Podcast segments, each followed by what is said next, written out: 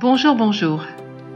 Je suis heureuse une nouvelle fois de vous retrouver pour la pensée à méditer. Aujourd'hui, nous allons parler du droit de vivre. Lisons dans Jean 10, verset 10. Je suis venu afin que les brebis aient la vie et qu'elles soient dans l'abondance. Le titre de cette pensée, le droit de vivre, peut vous sembler surprenant. En effet, nous naissons et personne ne nous demande notre avis. Nous voilà sur Terre, appelés à la vie. Pourtant, bon nombre de personnes ont le mal de vivre, allant même parfois jusqu'au suicide. Dans une société où il est véhiculé sans cesse l'épanouissement de sa personne, la beauté, la richesse, de plus en plus de personnes sont en souffrance et vivre leur est devenu difficile, la barre de l'acceptation de leur personne telles qu'elles sont étant trop élevée. C'est ainsi que progressivement elles s'enferment sur elles-mêmes, pensant qu'elles ne seront jamais à la hauteur, que leur vie n'est utile en rien et pour personne. Nous sommes pourtant appelés par Dieu à la vie et à la vie abondante en lui. C'est ainsi que quand notre cœur et notre être sont touchés par l'amour de notre Seigneur, c'est comme si pour la première fois nous nous sentions réellement vivre. S'installe aussi progressivement en nous la perception du pourquoi nous sommes nés et le désir de le vivre pleinement et en abondance, car tel est le désir de Dieu.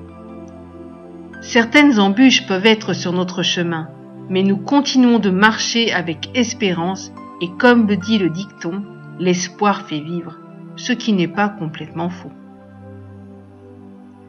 Certains et certaines vont ainsi continuer cette course dans la joie et avec plein d'enthousiasme. Ils seront affermis.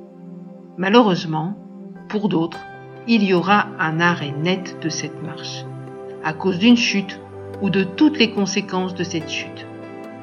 Certains retourneront à leur ancienne manière de vivre, et d'autres resteront attachés à leur Sauveur. Mais peut-être refuseront-ils même d'une manière inconsciente de se permettre tout simplement de vivre. En effet, ils ne sont pas comme le monde car ils aiment Dieu, mais rejetés par leur famille, amis et la communauté chrétienne parce qu'ils sont tombés. Il est très difficile à ces personnes de se remettre debout.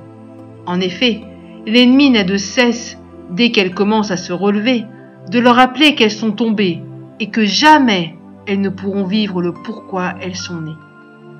Il est même incroyable de voir comment les gens utilisent la chute de quelqu'un pour ensuite dire tout et n'importe quoi sur cette personne, exagérant, mentant, calomniant. Je crois que quand nous faisons cette œuvre de mort, nous dissimulons, peut-être même involontairement, nos propres fautes en étalant au grand jour celles des autres. La question qui se pose est, ces autres ont-ils le droit à la vie?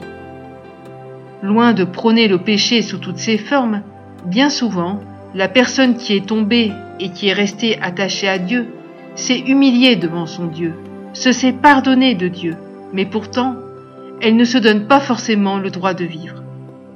Elle mesure toutes les conséquences de son acte et ne s'autorise plus à être joyeuse, heureuse. C'est comme si toute sa vie tournait maintenant autour de sa chute. S'il y a des conséquences au péché et que Dieu châtie celui qu'il aime, le désir de Dieu n'est pas qu'une personne reste à terre.